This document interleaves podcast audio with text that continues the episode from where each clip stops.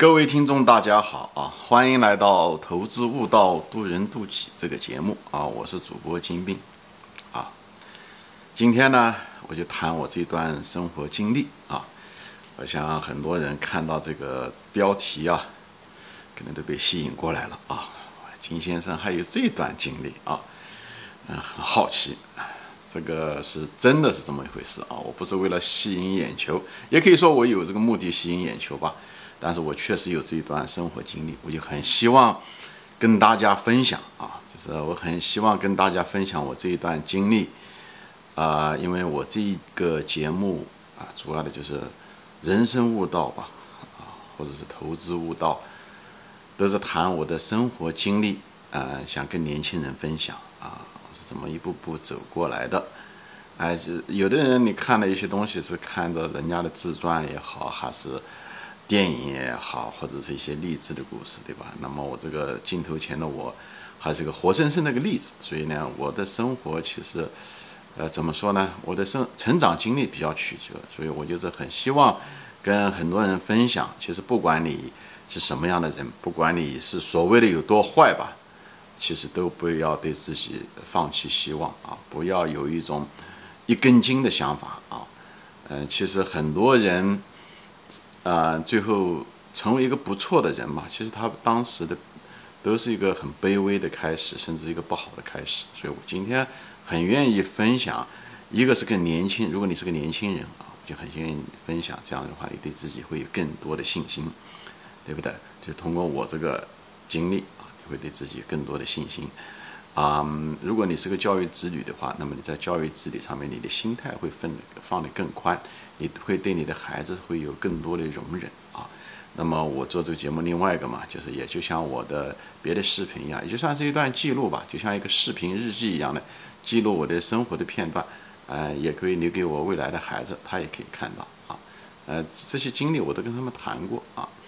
所以呢，就是多重目的嘛。所以我就是谈一谈啊，借给大家一个借鉴，就是大家思路要开阔，呃，教育孩子的时候不要过于教条。所以我就分享我的经历啊。其实人怎么说呢？就是我们的欲望其实并不是一件很坏的事情。很多人觉得欲望，呃，想要怎么样怎么样，好像是一件坏事情。其实是一个中性的一个东西啊，是一个中性的，因为欲望才能激发出能量出来。至于讲你怎么使用那个能量。你的路径是什么？这个很重要，对吧？但是这种能量还是需要的，因为我们需要这种欲望激发生命的能量，来真正完成我们真正的一个人生的圆满的人生，对不对？嗯，但是很多情况下，我们的家长啊也好，老师也好，社会也好，都希望讲哦，让孩子能够健康成长，以后呢就告诉他们怎么样做对的事情啊。其实有的情况下，我们过于注重做对的事情。但没有给孩子有空间去犯错，最后的结果是，对吧？孩子将来你你只教会他怎么样做正确的事情，当然这个也很重要。但是他如果自己没有犯错的话，那他怎么只会纠错呢？前面节目就是说过，对不对？如果人生中他遇到很多的新的问题，你老一辈人都没遇到过，他永远年轻人嘛，他永远会面对未来，面对未来总是有些新的问题、新的挑战。呃，以后他自己会犯错。他如果只是被一直告诉他怎么样做正确的事情，那他怎么会有纠错的能力嘛？他都没有犯过错，他怎么会纠错？所以这种能力就没有。那这种能力要没有的话，他在人生中会遇到巨大的问题。所以给孩子一定的空间，哎，就是这个意思，让他们能够犯错，以后跟他们交谈，以后培养他们纠错的能力。哎，这种能力他有一定的时间窗口。也错过了那个错纠错的时间，学会纠错的时间窗口。如果将来他年龄稍微大一点的时候，无论在职业的发展，呃，男女关系，或者是呃各个方面啊，就是其实都会有问题。包括他自己将来教育他子女，他都很难去纠错，因为他不知道自己哪里犯错，因为他没有这个能力，他就是他那只眼睛没有长。所以我在这地方就是说，小孩子的成长犯错，还是不是叫有意要犯错？但是犯错本身并不是一件坏事情，好吧？所以我就是给大家在这节目之前就说一下。那么我现在就谈谈我当年的所谓的小偷的经验啊，这是正儿八经的小偷。巴菲特曾经年轻的时候，他呃小的时候，他他也说过，他也做小偷，他在超市里面去偷。那么，啊，就是我呢，因为那时候那个年代是没有超市啊，我就谈谈我小偷的经历。其实本身啊，就是撇开这个小偷的行为的不谈啊，其实一个小偷本身就是其实还是有共同的一个特点啊，一个就头脑比较灵活啊，总想另辟蹊径 得到资源啊，还有一个就是胆子比较大啊，胆子比较大。一般人也许想要的东西他都不敢偷啊，对不对？但小偷呢，呃，胆大心细吧，可以这么讲。啊，以后呢又喜欢追求刺激，所以这些东西本身胆头脑灵活、胆子大，啊，有那种能量追求刺激，本身是一件我认为是一个不错的一个品德。这是人很多东西挺好，但是往往在这个实现的过程中，选择了一个错误的途径，对不对？首先你偷人家东西不合法，对不对？而且你偷了人家东西拿来的时候，你也没有那种自豪感。虽然你得到了物质，但是没有那种自豪感。虽然满足了你的刺激，但是也同时失去了你的对自己的那种自豪感、成就感。所以，啊，所以途径就是你有那个能量和愿望都是好的啊，但是就是途径可能就是小偷这个途径就是一个错误的实现方式啊。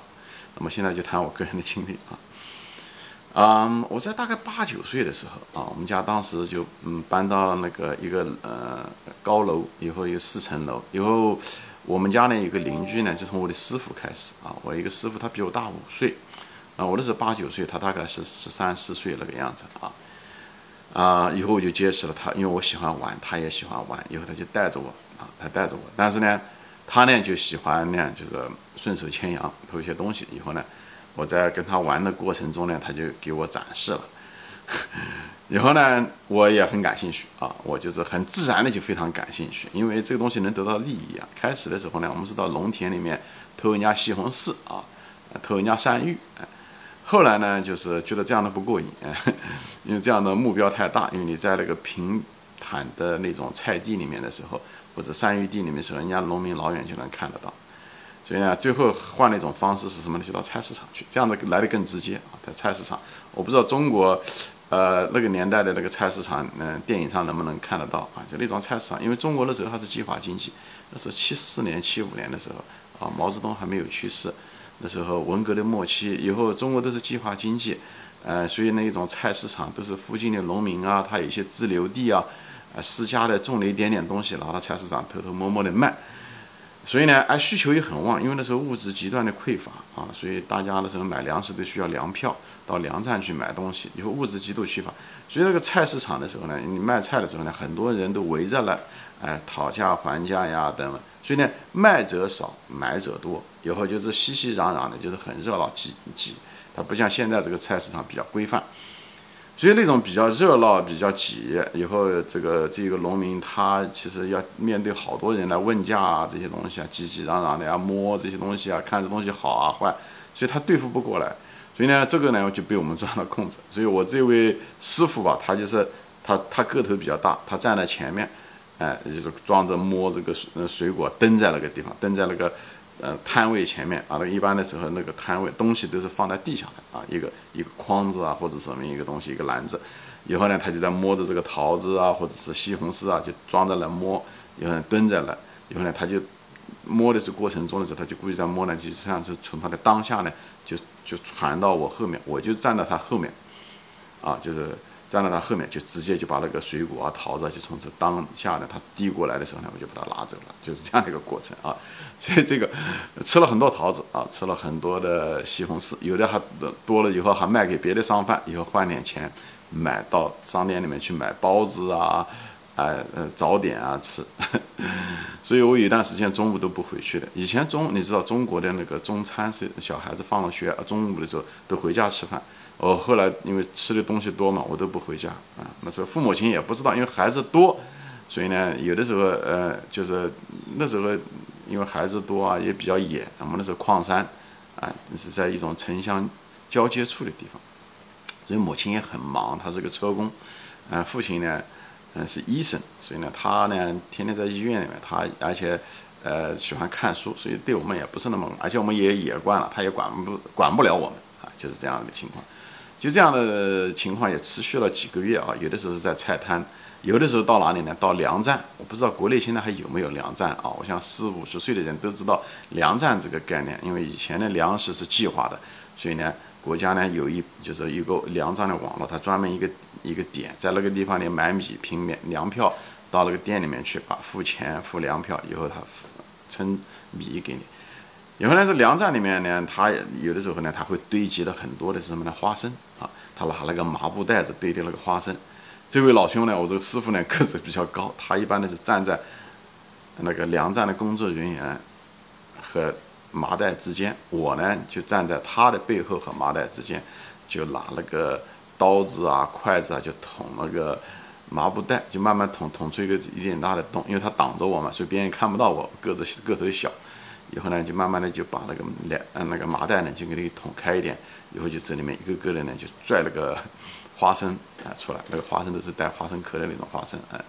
就这样拽，以后拽的差不多放到口袋里面一个差不多，以后我们俩就我我就先出去，以后再过一会儿他出去，哎，以后中午的 时候呢，我们两个就吃这个啊，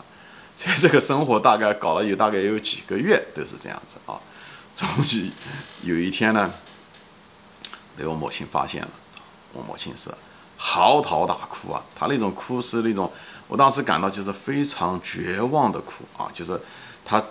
一个是吃惊，她当时听到了我已经就是偷这东西偷了，已他是首先是绝望，以后就是非常伤心绝望的哭，就在我面前的那种哭，我就心里面就非常非常难受啊！就是我，嗯，我对我的这个偷东西倒是没有那么多。太多的那种罪恶感，因为 对我来讲利益更多，因为吃了东西，啊，我能够看到利益。至于讲那种罪恶感，对我来讲很难的啊，因为大人可能对这个东西很在意，是非感、罪恶感。那是我小的时候，八九岁的时候，那种诱惑，那种能吃东西的那种利益上的奖赏，物质上的那种快。我我说了，我这个人是特别喜欢吃，所以为这个吃嘴里面的吃受过很多罪啊，被疯子也盯过，哎。等等啊，就是怎么这个小偷其实偷嘛，也不是偷用的东西，这些是偷吃的东西。因为那时候家里面吃的东西非常少，那个年代物质非常匮乏啊。那时候一个月也就是能吃个两次肉就不错了，都是计划的。所以我倒是没有那么多的罪恶感，但是我就觉得母亲让母亲很失望，这确实对我的那个嗯嗯冲击很大。最后我就痛改前非啊。所以我就说嘛，孩子小的时候其实没有太多的是非感的时候啊，爱才是最重要的。因为母亲对你的爱，你不希望母亲失望，哎，那种能量，那种那个东西是很原始的，那个是每个孩子都有，都不希都希望父母能爱他。以后呢，他也知道父母爱他，他不希望父母亲失望。这也就是很多年轻人高考也好，干什么也好，都是这个能量啊。他可能不懂事，他并不懂。啊，高考有那么重要，或者是读书有那么重要？但是他就想让母亲高兴，父亲高兴的时候，小的时候，很可能那个就是他的能量的驱动力啊，那个很原始的驱动力。所以母亲对我，因为我在家里面也是最最怎么最宠爱的，她最宠爱我的，所以就是我就不希望她失嗯失望。最后我就痛改前非，就整个的我就不再跟那位我的师兄啊来往啊。虽然我很想跟他来往，因为在我跟他在一起玩。得到了非常非常多的乐趣啊！作为一个那时候八岁的孩子的来讲，很多很多乐趣。因为那时候娱乐非常少，也不像现在有电视啊，有那个游戏机啊。那时候就是东西玩的非常少，所以他能给我带带我去很多地方，不仅仅是偷啊，还有很多玩的地方啊，我都从来没有玩过的，就是非常快乐。我的童年是很快乐的童年啊，跟大多数人不一样。我的快，我是当在矿山，有家里面四周都是群山环绕。又有又是水乡，所以呢，呃，鱼米之乡，所以抓鱼也好，抓螃蟹也好，上山的时候抓兔子也好，刺猬也好，抓蝗虫也好，啊，非常非常快乐，我的童年非常快乐啊。所以，呃，自从母亲哭了就大哭了以后，我也很惊讶啊，就是我最后也就为了不让她失望，我从此就没有再偷东西了。当然，我的生活就没有那么多的这个改善了啊，就是。重新回到了我那种贫困的、没有 西红柿、没有桃子的、没有花生的生活啊。后来的我的师傅的结局，呃，并不好啊。我的师傅他比我大五岁，那时候十三四岁。以后后来过了两年左右，他就是他他从来没有改掉他那个偷窃的习惯，因为他自己本人没有父亲，呃，父亲很早就工伤就去世了，所以呢，他也没人管，所以呢，他那个恶习呢就一直。嗯，没改变。最后十五岁左右，好像就进了就劳改，那时候年轻，嗯嗯，叫少年劳改，他不是监狱，也是就是像监狱一样的，但是劳改改造他。后来在那边待了三四年，后来准备要出来的时候，又又被送进去。他好像是因为那个监狱里面好像是因为发洪水，有淹了监狱，以后要要求大家那些监狱的人都要出去去防洪啊，就是建坝啊，用他们。但是他当时腿好像烂了，最后就没怎么去。表现不好，所以后来那场洪水结束的时候，又判了他一年还是两年。但是在监狱里面，你遇到的是更多的坏人，最后他又沾染上了别的什么恶习，反正就拖的时间挺长。等他好像从监狱里面出来，都是十年以后的事情了，二十五六岁以后的事情了啊。有，但是他后来听说他不错，后来还是结了婚了，生了孩子，嗯，在那个矿山后还做了矿工，啊，所以我不知道他现在的生活怎么样啊。我那个师师傅还挺。怀念他的，我跟他的感情还挺深的啊，嗯，今天我就分享到这里啊，就是什么意思呢？就是人生啊，很多诱惑啊，啊，每个人呢都面临着各种各样的，每个阶段都遇到各样的选择。我的意思讲，不要太拘谨，不要不去做选择，还是选择还是要做的。但是呢，就是你要敏感啊，你要如果做错的时候，你要对批评也好，对不对？反馈也好，你要敏感，这样子的话，你纠错的能力就比较强。以后将来你成人的时候，你无论是办企业的纠错能力，还是在家庭中的教育孩子也好，还是你的职业也好，方向哪地方的时候，你那种敏感性就很强，你那种纠错能力就很强。我相信我小的时候的那种曲折的经历，哎，对待很多的很复杂的事情的时候那种经历，对我后来人生，无论就是投资做股票也是一样的，犯了错误的时候，我相信来讲我比较敏感。呃，知道哦，这个事情哦，我当时做的可能是错的，我得换一个方向，我得要试验不同的方式等等这些东西。所以小的时候的这个表面上看去，小偷的经验不是一件好事情。但是你如果吸取了经验，同时呢又在这个方面能力的提高，这本身并不是一件坏事情。就是我想讲的，就是不要把一件坏事情用一种道德的层面去看这个事情，呃，而是你吃了亏，你犯了错误，你如果吸取了经验。那对你来讲就是对未来的一种投资，而不是一个浪费掉的成本。但是如果你对自己的错误、对你自己的东西熟视无睹，也没有反馈，对不对？像我母亲哭了以后，我没有啊觉得熟视无睹，那可能就在他们越走越远，就像我的师傅一样的。那这样的的结果就是你的纠错能力差，最后你为你的哎这些东西买单，就是这样子。所以人生其实短暂的错误就像走路一样的，啊呃错一点是。最正常不过的事情了，而是也应就是这是一个必要的一个成长的一个过程。你不知道错，你怎么知道对呢？人生就像一在黑屋子一样的，你知道你的潜力有多大，你只有碰到墙才知道，对不对？否则的话，你如果坐在这个椅子上，人生没有任何的圆满，没有任何的进步，因为你不知道你自己的潜力是多大。所以我在这地方就是抱着一种辩证的态度嘛，看待人生啊，看待自己的成长，包括教育你自己的孩子啊，放轻松。啊，没什么了不得的啊。好，今天就说到这里啊，谢谢大家收看，谢谢大家的时间，我们下次再见，欢迎转发。